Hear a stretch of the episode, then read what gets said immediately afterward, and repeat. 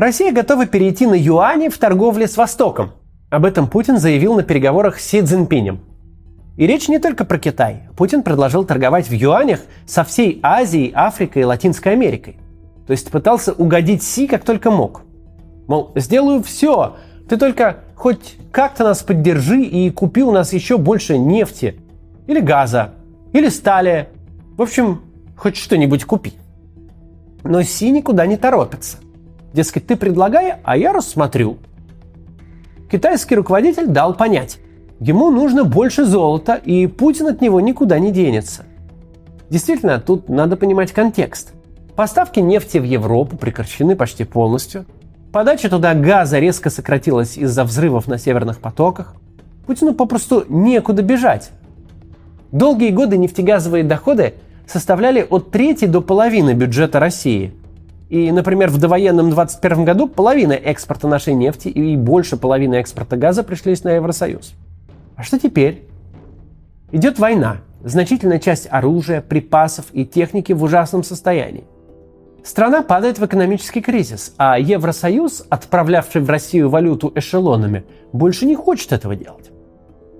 Но сможет ли Китай заменить Путину Евросоюз и дать столько же денег? Нужно ли Китаю все то, что предлагает Россия? Насколько выгодно теперь лебезить перед Китаем и выгодно ли вообще? Давайте разбираться.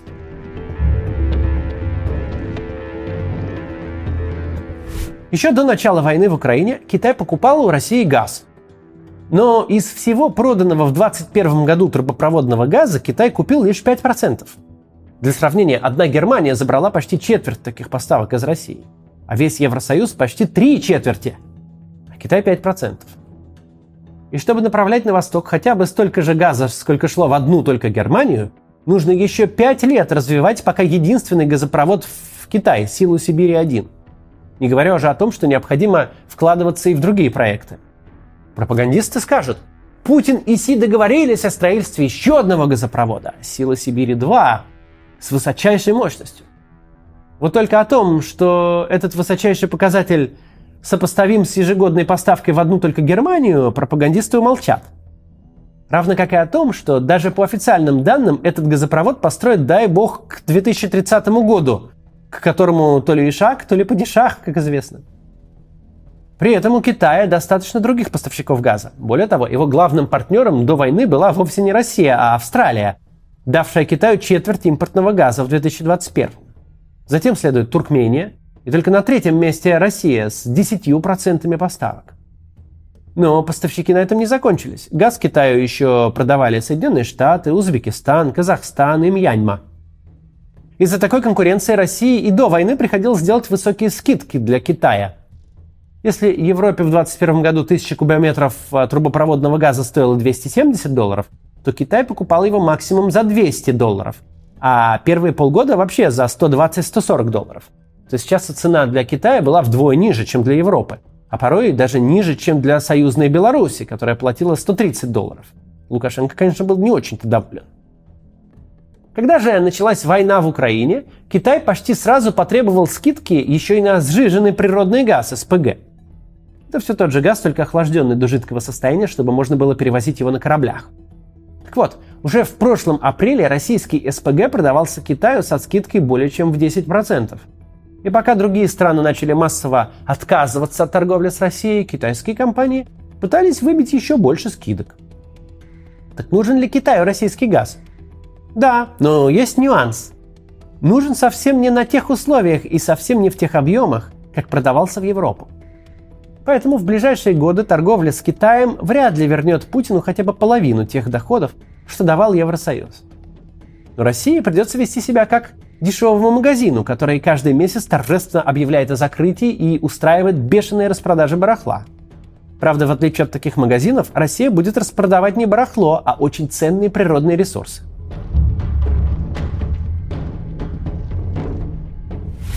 Теперь к нефти. В довоенном 21 году Китай закупил у России треть всего нашего экспорта на приличную сумму в 35 миллиардов долларов. Да, это много – вот только Евросоюз закупил в полтора раза больше, на 50 миллиардов долларов. Это уже половина экспорта.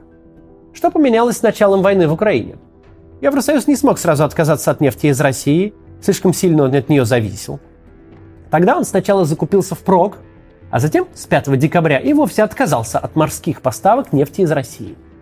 При том, что морские поставки – это две трети всех российских поставок нефти в Европу.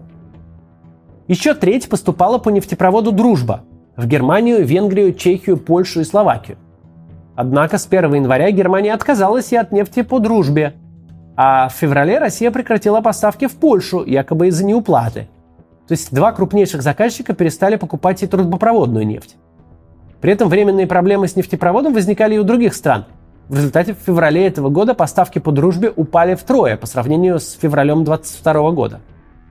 А учитывая, что ветка в Чехию, Словакию и Венгрию проходит через Украину, которая иногда по заявлениям России нападает на нефтепровод, э, ну, однако же нефть по нему продолжает идти, но она через Украину идет. Ну, в общем, по всей видимости, в связи со всеми этими факторами, надежде на дружбу труба – в общем, для официальной торговли у Путина остается только Китай и еще несколько восточных стран. И Китай этим, конечно же, пользуется. Почти сразу после начала войны в Украине Китай и Индия стали покупать нефть из России со скидками до 30%. При этом Китай иногда капризничает и не принимает те или иные партии. Может себе позволить. В декабре Европа ввела э, ценовой потолок в 60 долларов за баррель на нефть из России и запретила своим компаниям страховать российские танкеры, если цена будет выше. Так Китай просто перестал принимать часть нефти. Мол, а кому нужна нефть без западных страховок? Российские страховые ему не угодили, даже несмотря на скидки. Ведь если нефть разольется по всему побережью Китая, стране потребуется очень много денег, чтобы компенсировать ущерб.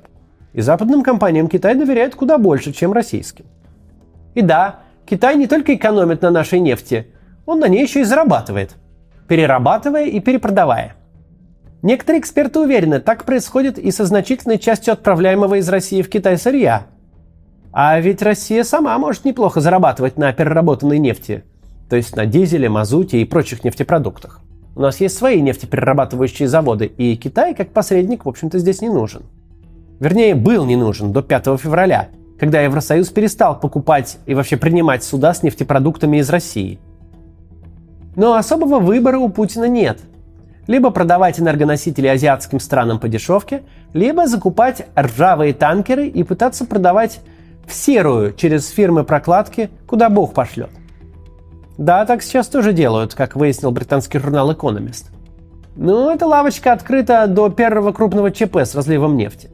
Тогда Россия, вероятно, перекроет и этот канал. И останутся ей только официальные поставки в Китай, Индию и, возможно, в еще несколько стран прокладок. Вывод тут очевиден – Официальная торговля нефтью с Европой, да еще и безо всяких скидок, России была гораздо выгоднее. Теперь же Путин поставил страну в зависимость от Китая, других вариантов у него почти не осталось. Даже второй суперпартнер Индия, увеличившая закупки российской нефти в прошлом году почти в 10 раз, не может компенсировать и трети прежних поставок в Европу.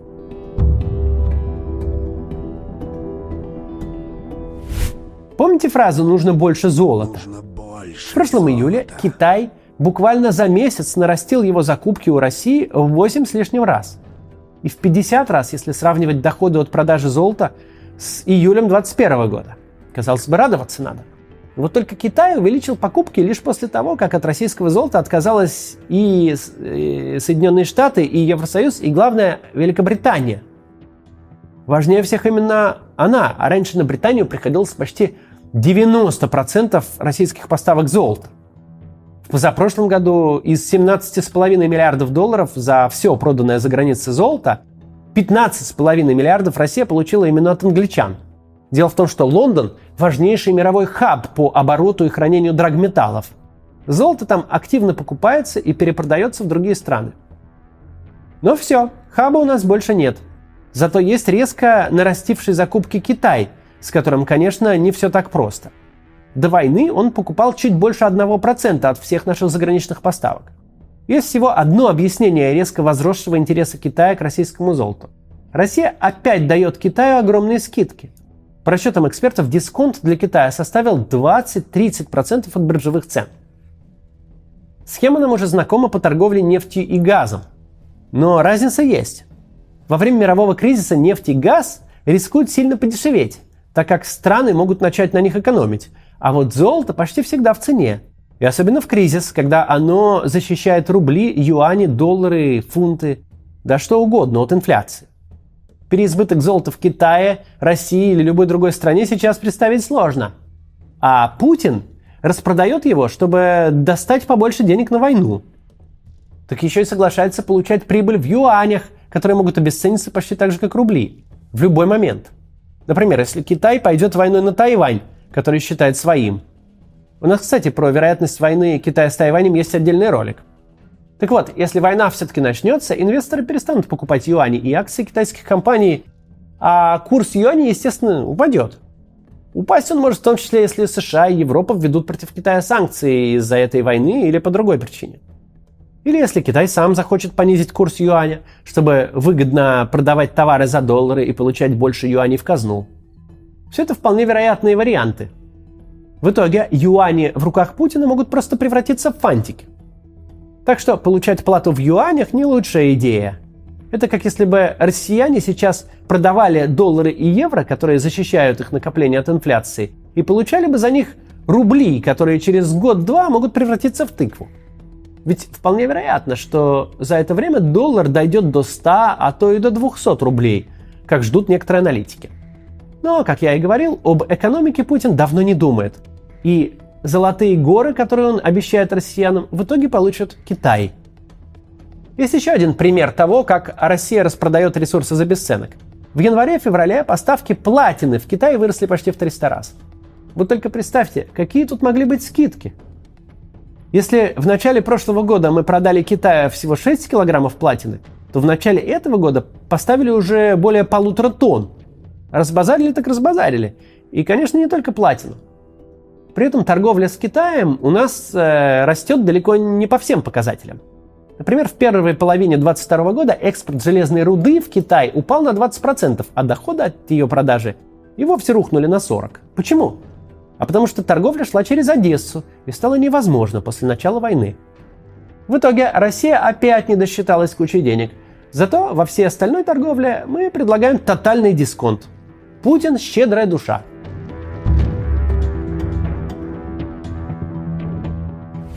Что мы можем сказать об общей картине?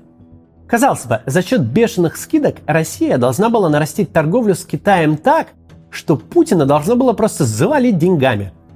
Бюджет России должен был буквально трещать от напора денег, которых не то что на войну хватит, но и на зарплаты с пенсиями и даже на соцвыплаты с медициной. Но так не получается.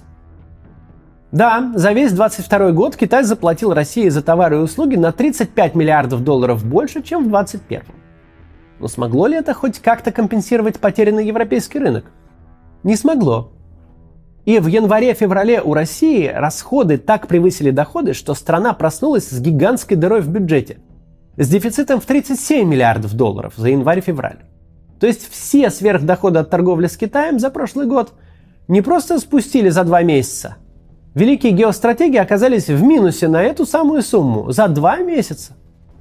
Вот это я считаю всем рекордом рекорд. Тем временем дефицит бюджета растет, и на какие шиши Путин будет дальше пытаться строить свою стабильность, неясно. Но его это уже не сильно волнует.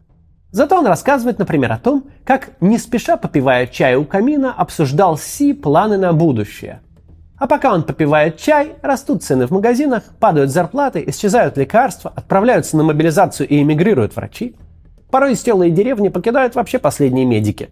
Да и просто хорошие специалисты из самых разных сфер, которые должны были двигать экономику вперед, уезжают. А Китай, на который было столько надежд, ни разу не помог. Он просто выкачал из России кучу ресурсов за бесценок и выкачает еще – а взамен мы получим только тающие в руках юани, абстрактную лояльность и параллельный импорт не всегда качественной техники.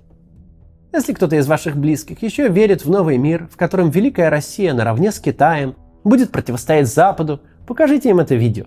Никакого равного партнерства с Китаем и никакой стабильности не будет. Си Цзиньпиню просто будут отданы природные богатства страны, чтобы наскрести еще денег на войну с Украиной. Если, конечно, эту войну не прекратят и не восстановят отношения с состоятельными странами, которые пока еще теоретически готовы с нами торговать. До завтра.